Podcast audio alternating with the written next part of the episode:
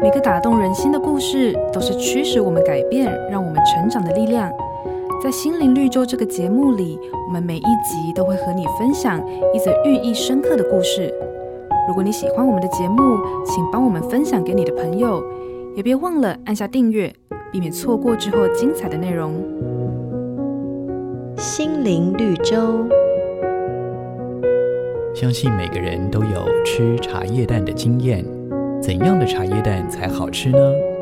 如果要购买一颗色香味俱全的茶叶蛋，你又会如何挑选呢？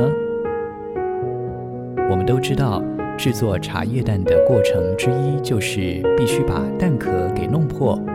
蛋壳有了裂痕之后，浓郁的茶香才能够进到鸡蛋里面，使茶叶蛋真正入味。我们的人生也像茶叶蛋一样，必须经过一些磨练与挫折。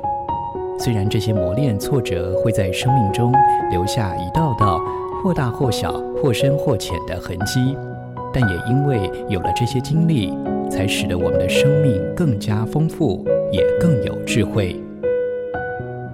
圣经上说：“他试炼我之后，我必如精金。”没有经过试炼的人生，就像一颗水煮蛋一样，失去令人垂涎的好滋味。